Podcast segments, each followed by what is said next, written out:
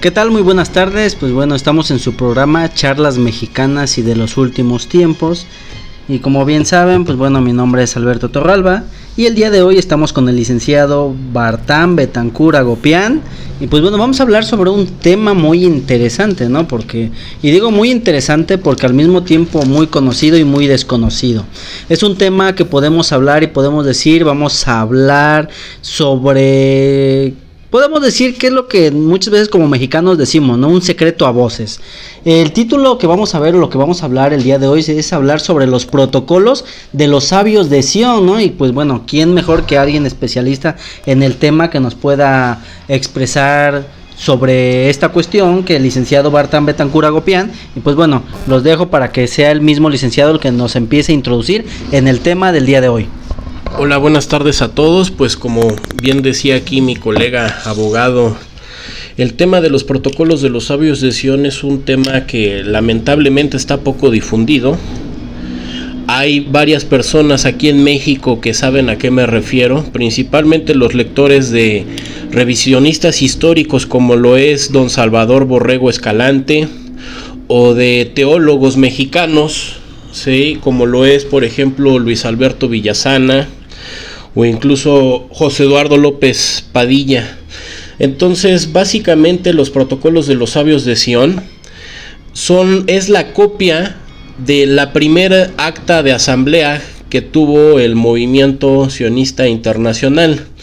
Ustedes sabrán que el fundador del movimiento es judío, sionista internacional, es un señor llamado Theodor Herzl. Pero él tuvo un patrocinio por parte de la familia Rothschild para tener suficiente dinero y además también capital político para la creación de este movimiento que además termina dándole independencia al Estado de Israel allá el 13 de mayo de 1948 donde donde se redacta y sale a la luz el acta de independencia de, de Israel. Como ustedes podrán haber notado, estamos hablando de que fue tres años antes de, la, finalidad, del, fin de la Segunda Guerra Mundial. La, Segunda Guerra Mundial acaba en el 45. Después de ello empiezan los juicios de Nuremberg contra los últimos soldados alemanes de altos, altos grados y sus consecuentes ejecuciones. Entonces si alguien ganó la Segunda Guerra Mundial, pues más allá de lo que nos dice la historia oficialista de que fueron los rusos, a mí más me parece que el, gran triunfo fue por parte de los judíos, ¿no?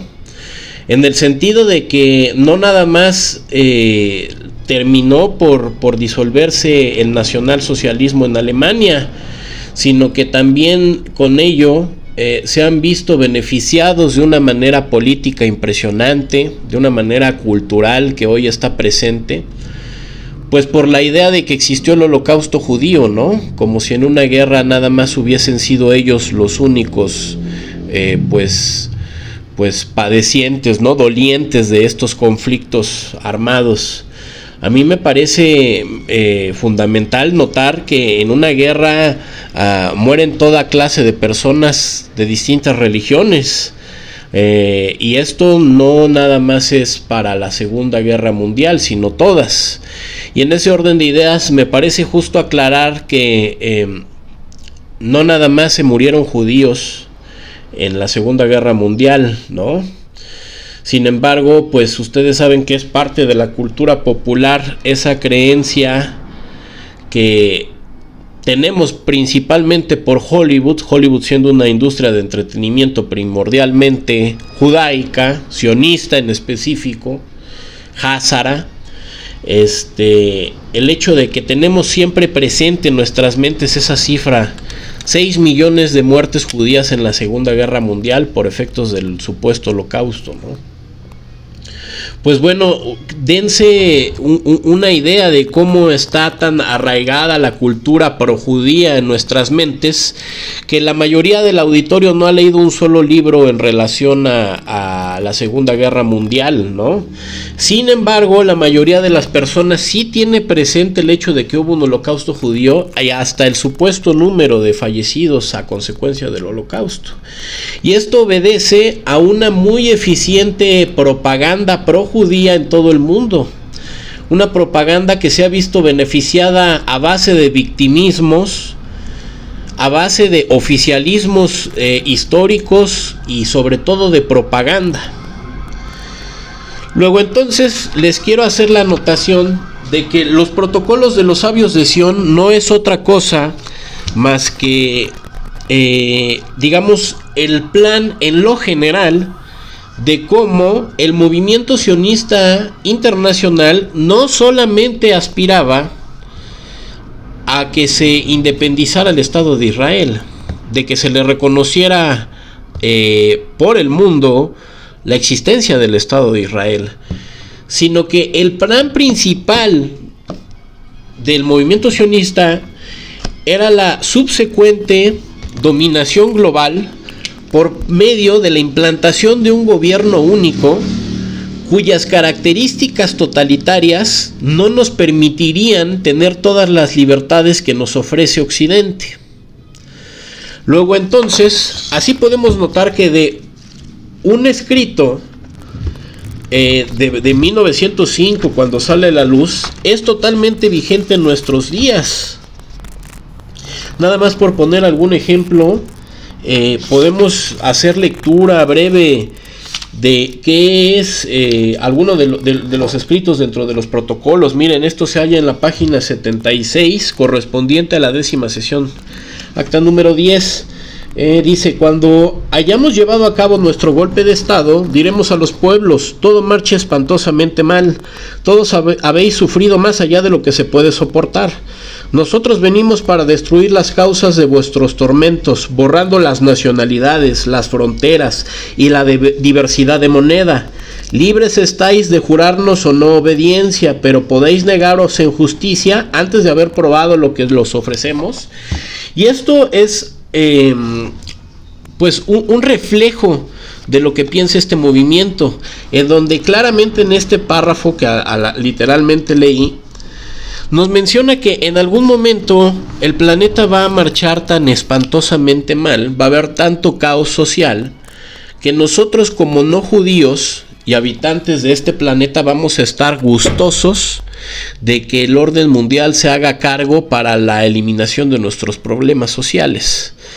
No sé si lo hayan notado, pero a partir de esta pandemia ha habido una restricción de nuestras libertades en aras de supuestamente mantener nuestra salud y la salud pública, ¿no? Entonces, eh, también pueden notar al mismo tiempo que se está generando en el planeta una continuidad de movimientos sociales que están generando caos en todas las ciudades del mundo, en las principales ciudades del mundo. Entonces ya podemos empezar a notar este caos que los propios sionistas están generando, porque es el, eh, digamos, la causa que va a generar que nosotros abracemos estos nuevos sistemas que nos está trayendo este orden mundial sin la necesidad de que estén contrapuestos con nuestra voluntad. Es decir, voluntariamente nosotros estamos construyendo junto con estas personas un gobierno unificado donde la soberanía de las naciones se va a ver diezmada paulatinamente y donde nuestras libertades civiles y religiosas eh, lleguen a un grado de inexistencia. Esto es una cosa que se irá, se irá concretando y todas las personas lo podrán ver, pero pocos serán las personas también que integren estas situaciones que están pasando con la creación de este super sistema mundialista y restrictivo de libertades. Por lo pronto es todo lo que quisiera afirmar respecto a los protocolos para dejarlo a la segunda parte de qué va este plan de dominación mundial, mi estimado colega. Pues bueno, como pueden ver o como pueden escuchar en este momento, yo creo que es un tema que nos compete a todos. No es una cuestión religiosa, no es una cuestión apegada a creencias, ¿no? Más que nada enfocadas con religión o con lo que crees o, lo, o con lo que no crees, sino que más bien es una enseñanza que compete a toda la sociedad. ¿Por qué? Porque es algo que podemos ver, que podemos tocar, ¿no? En esta en este momento yo puedo decir, ¿no? Es algo que evidentemente está ocurriendo y está sucediendo, ¿no? Entonces, es un tema que tenemos que tocar más a fondo, licenciado, y como bien lo dice, ¿no? Yo creo que es un tema que tenemos que irlo desmenuzando poco a poco, ¿no? Entonces, por esa cuestión vamos a, parar este podcast en este momento, eh, con estos pocos minutos o muchos, como lo puedan interpretar algunos, pero nos vemos en la próxima edición, donde vamos a seguir tratando sobre los protocolos de los sabios de Sion.